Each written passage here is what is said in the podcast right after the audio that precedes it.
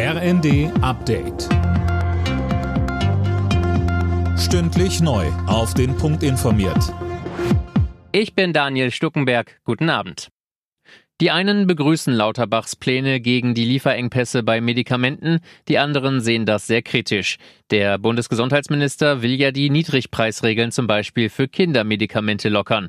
Alina Tribold fasst die Reaktion zusammen. Die Pharmabranche begrüßt Lauterbachs Pläne. Auch für die Kassenärzte geht das Ganze in die richtige Richtung. Die gesetzlichen Krankenkassen sprechen dagegen von Weihnachtsgeschenken für die Pharmaindustrie.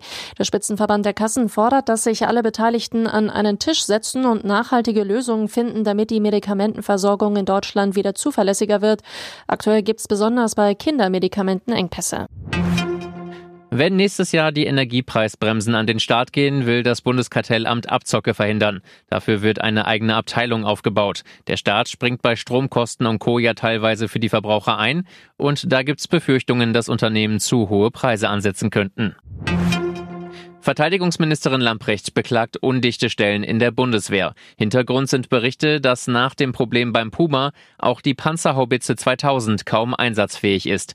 Sönke Röhling, überraschend kam das nicht, aber man wundert sich ja schon, dass da so offen drüber geredet wird. Ja, denn das wirft ja nicht nur ein schlechtes Licht auf die Bundeswehr, sondern ist auch ein Sicherheitsrisiko. Da geht es auch um die Sicherheit unserer Verbündeten, so Lamprecht. Probleme bei der Einsatzbereitschaft müssten daher intern und mit der Industrie behandelt werden, aber keinesfalls öffentlich, sagt sie. Für die Opposition ist das natürlich ein gefundenes Fressen. In der Union ist man ohnehin der Ansicht, dass Lambrecht ihren Laden nicht im Griff hat. und da passt dieses Veröffentlichen von internen Informationen absolut ins Bild. Buenos Aires ist heute eine einzige große Party. Zigtausende Menschen feiern in der argentinischen Hauptstadt ihre Fußballweltmeister.